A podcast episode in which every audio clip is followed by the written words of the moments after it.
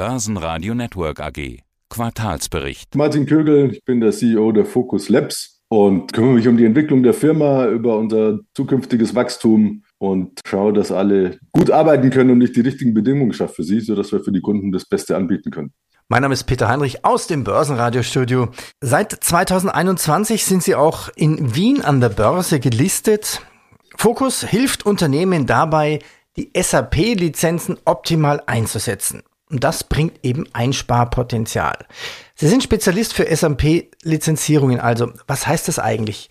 Was ist zum Beispiel eine konkrete Klassifizierung von SAP-Lizenzen? Also SAP macht das ganz geschickt. Ne? SAP, ich kann, wenn ich dort das installiert habe, am Laufen habe, kann ich User anlegen. Ich bin da nicht beschränkt. Ich mache das dann aus Sicherheitsaspekten, dass ich den gewisse Zugriffsrechte gebe und andere nicht, aber letztendlich können die tun, was ich bestimme. Und einmal im Jahr muss ich dann eine Nutzungserklärung, das ist sowas wie eine Steuererklärung abgeben an SAP normalerweise und sagen, welche Lizenztypen ich nutze. Und da gibt es ganz viel verschiedene auf den Preislisten und der Preisunterschied ist riesig. Für Kauflizenzen ist der irgendwo zwischen 60 und 6.000 Euro. Und wenn ich sehe, dass ich halt ein paar tausend User habe, dann ist ein paar tausend mal tausend, ist halt gleich mal was siebenstelliges. Ne?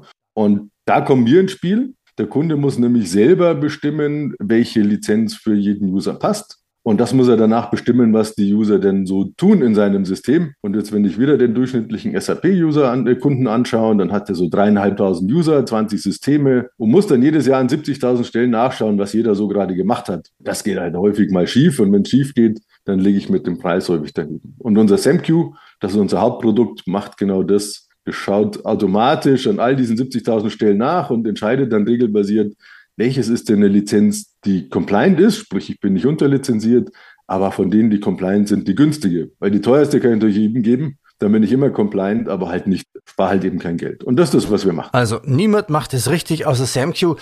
Ja, was macht da SAP? Ist das so eine Art Honigtopf, wo dann SAP hofft, da tappt jeder rein oder? oder? Ja, der Vergleich ist nicht so ist nicht so schlecht. Die machen halt ein offenes System. Aus Sicht der SAP ist es einfach sehr einfach, das System unterm Jahr zu nutzen. Ich kann sehr schnell reagieren als Kunde. Ich muss nicht extra noch einen neuen Seed kaufen und einmal im Jahr macht man sich halt, schaut man sich das halt an, wo man ist. Und ja, so, so ist das aufgesetzt. Der Trick dabei ist, dass natürlich SAP die letzten Jahre die Auditabteilung hochgefahren hat. Und wenn ich sage hochgefahren, dann heißt es nicht irgendwie 10% mehr, 20% mehr, sondern eher verdrei, vervierfacht damit der letzte der großen Softwareanbieter, die einfach über das Audit-Team die meisten neuen Lizenzen verkaufen. Was heißt über das Audit hochgefahren? Was bedeutet das? Ah, die schicken Prüfer vorbei bei Kunden. Wenn ich einen Lizenzvertrag abschließe, da steht da drin, dass SAP das Recht hat, nachzuschauen, ob ich denn im Rahmen meiner Lizenzierung das System auch nutze. Und dann kommen sie selber oder beauftragen ein externes Unternehmen, das machen teilweise eine Big Five welche oder andere kleinere Beratungsgesellschaften. Und wie gesagt, die gucken dann und ziehen sich Daten aus dem System und dann kommen sie mit Ergebnissen. Ach so. Die sehen meistens schwierig aus. Das ist ja dann richtig Handarbeit. Ich habe gedacht, es geht irgendwie alles online und digital.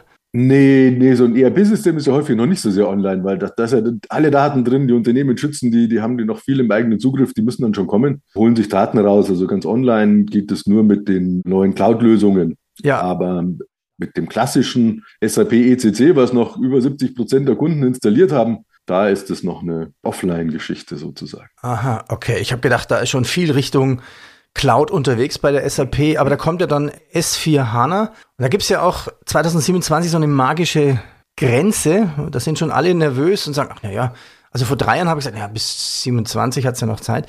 Langsam fangen die Firmen an aufzuwachen und müssen investieren. Was passiert denn da bis 27 alles und was ist das für Sie dann von Vorteil? Also 27, Ende 27 passiert eins die Wartung für das SAP ECC wird eingestellt und nur noch das für S4HANA oder Rise with SAP wird fortgesetzt. Und bis dahin müsste dann jeder Kunde, der auf ECC ist, migriert sein. Jetzt gibt es das S4HANA schon seit über zehn Jahren, glaube ich. Und Stand heute haben erst gut 30, ich glaube 31, 32 Prozent der Kunden, sagt der Gartner per Ende Q2, ich habe eine Statistik gefunden dort, den Vertrag umgestellt. Und dann noch wesentlich weniger haben dann tatsächlich auch schon technisch umgestellt. Und Ende 27 ist erstmal vorbei. Danach gibt es allerdings so eine kleine, noch, noch einen Ausweg, drei Jahre lang, ja, eine Verlängerung. Extended Maintenance heißt es ganz einfach zwei Dinge. Weniger Service. Also in dieser Extended Maintenance macht SAP alles, damit man das SAP noch sicher und compliant einsetzen kann. Das heißt, wenn sich irgendwelche Steuervoraussetzungen ändern, dann wird es umgestellt und wenn es Sicherheitslücken gibt, werden die geschlossen. aber es gibt keine neuen Funktionen mehr. Also deutlich eingeschränkten Service und natürlich für einen höheren Preis, ist ja klar, weil die normale Serviceperiode ist vorbei und SAP macht dann nach extra Anstrengungen, um zwei Systeme am Laufen zu halten. Macht jeder Softwareanbieter so, ist jetzt auch kein, kein großes Geheimnis. Aber das passiert dann nach 27 und es geht bis 30. So, und jetzt kann man sich überlegen, 10 Jahre, 30 Prozent, wenn wir so weitermachen, wenn wir das mal fortgeführt, sind wir bei 27, dass 40 Prozent den Vertrag umgestellt haben und erst ein Drittel wirklich das technische System. Irgendwie so.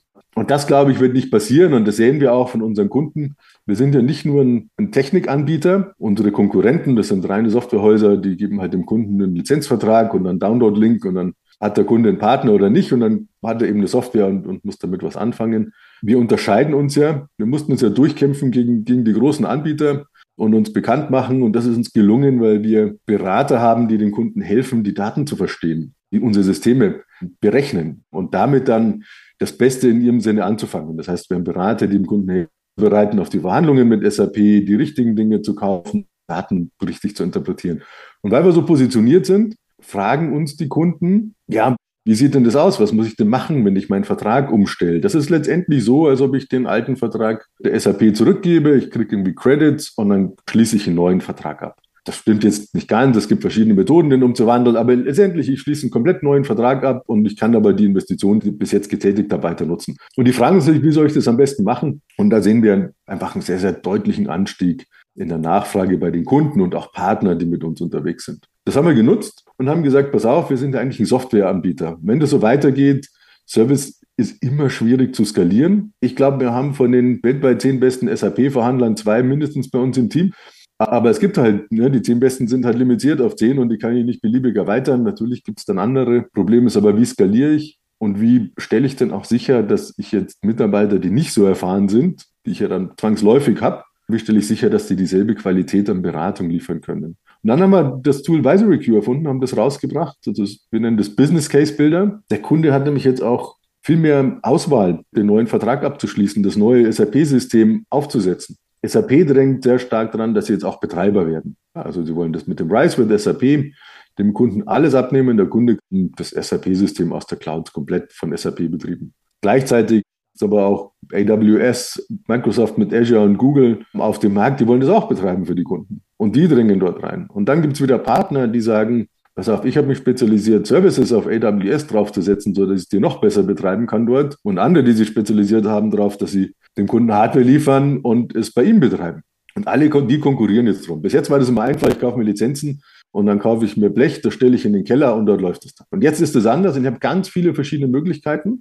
Und unser Business Case Builder zeigt sowohl die kostenmäßigen als auch die Cashflow-mäßigen Unterschiede, aber auch die Unterschiede in dem Service von den verschiedenen Wahlmöglichkeiten, die der Kunde hat. Das machen wir transparent und da sind wir jetzt in ganz große Nachfrage und dadurch, dass wir das in ein Produkt gepasst haben, sind wir jetzt da auch skalierbar. Könnte man Sie so als technischer Rechtsanwalt oder Wegweiser bezeichnen für die SAP-Kunden? Ah, Rechtsanwalt würde ich nicht sagen. Rechtsanwalt ist schwierig. Wir sagen dem Kunden, was, was an Services definiert ist im Vertrag, aber rechtlich ist das eine andere Sache. Wir sind eher so ein, so ein typischer, eher ein, ein Business Consultant. Okay, ja? alles klar. Wie verdient jetzt dann Focus Labs das Geld? Okay, verkaufen Sie die Software oder haben Sie einen Teil des Geldes, was die Kunden einsparen, auch ein bisschen eine Provision davon oder sowas? Meistens machen wir das nicht. Die Einsparungen sind doch häufig siebenstellig und mehr. Manche Kunden fragen und dann sagen wir, du 5%, 10%, dann finden sie es am Anfang gut. Und dann finden sie raus, dass es vielleicht 10 Prozent von 10 Millionen sind und dann sagen sie, du, wir machen das zu dem Festpreis. Na, wir wollen das ganz einfach machen. Wir geben dem Kunden auch für unsere Servicepakete ein Festpreisangebot immer. Und das haben wir schon vordefiniert. Da gibt es eine Preisliste wie T-Shirts. Wir verkaufen in S, M, L und XL. Der Kunde sagt uns so viel SAP-User und dann sagen wir, du bist L und dann sind das die richtigen Preise für dich. Unser Mix ist ungefähr dieses Jahr wird 70 Prozent Produktumsatz, 30 Prozent Service sein, wobei bei den 30 Prozent der größte Anteil eben in dieser Business Consulting Kategorie ist, wo wir gute Tagessätze verdienen können. Und technische Implementierung, unsere Tools sind so einfach zu nutzen, das ist nur ein kleiner Teil. Auf Halbjahreszahlen geblickt, das Halbjahresergebnis auf Konzernebene hat sich jetzt von minus 146.000 auf minus 776.000 Euro verschlechtert. Was erwarten Sie denn für das Gesamtjahr und ja, was zeigt diese Zahl? Haben Sie mehr investiert oder sind die Kunden einfach zurückhaltender geworden momentan? Ja, dieses Jahr war so ein bisschen schwierig. Wir haben das gemerkt, das hat sich schon Ende 22 ein bisschen gezeigt, dass die Kunden zurückhaltender geworden sind. Aber gleichzeitig, wir haben halt auch viel investiert. Wir haben 21 eine kleine Kapitalerhöhung gemacht. Das Ziel war, uns geografisch zu erweitern. Das haben wir gemacht im, im Laufe des 22er Jahres. Das haben wir natürlich 23 komplett in den Kosten, hatten wir letztes im 22er Anfang nicht sind nach Asien gegangen. Wir haben gleichzeitig im Januar diesen Jahres ein neues Produkt dazu gekauft. Wir sind nämlich heute nicht mehr die, die nur SAP-Lizenzen machen, sondern wir helfen den Kunden, sein SAP-System möglichst effizient einzusetzen. Und wir haben auch das neue Produkt, dieses Advisory Queue, rausgebracht und auch genau Ende 22 und fangen das jetzt an in den Markt zu bringen. Gerade ist die zweite Version rausgekommen, die wir dann auch externen Beratern geben können, ohne dass wir mitberaten müssen, sodass wir nur Lizenzumsätze haben. Und diese drei Investitionen haben wir so in, in die Zeit reingemacht und dieses Jahr war irgendwie so ein Känguru-Markt. Ne? Im Mai waren wir noch mit dem Auftragseingang 40 Prozent vorne, im Juni nur noch 10 Prozent vorne. Und wir sind im Schnitt 30 Prozent gewachsen die letzten Jahre und machen aber immer unser Geschäft wirklich im Q4. Das zweite Halbjahr ist viel stärker als das erste Halbjahr und im Q4 passiert eigentlich alles, sodass wir im ersten Halbjahr immer eine, ein schwaches Ergebnis sehen. So, was haben wir gehabt? Wir investieren, schauen, dass wir uns aufstellen für 30 Prozent Wachstum. Wir müssten zum Halbjahr sehen, dieses Jahr, der Markt ist volatil, es wird keine ganzen 30 Prozent geben. Wir werden wachsen, aber nicht so viel. Und daher kommen die Zahlen, wenn ich mir das anschaue, was wir geplant hatten, ist ein leichtes Minus zum Halbjahr, was wir dann gut ausgleichen, ein schönes positives Ergebnis im Gesamtjahr haben mit den 30 Prozent Wachstum, aber dazu ist eben nicht gekommen. Jetzt ist ein bisschen Ausgabenzurückhaltung angesagt und Aufstellen gesichert für nächstes Jahr, sodass wir ganz gesichert ein positives Ergebnis machen und ein schönes Wachstum im 24er hinstellen können.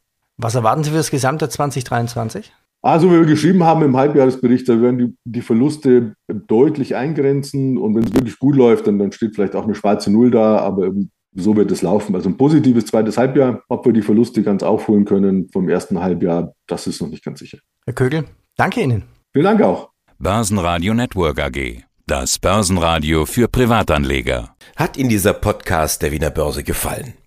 Dann lassen Sie es uns doch wissen und bewerten Sie unseren Podcast mit vollen fünf Sternen.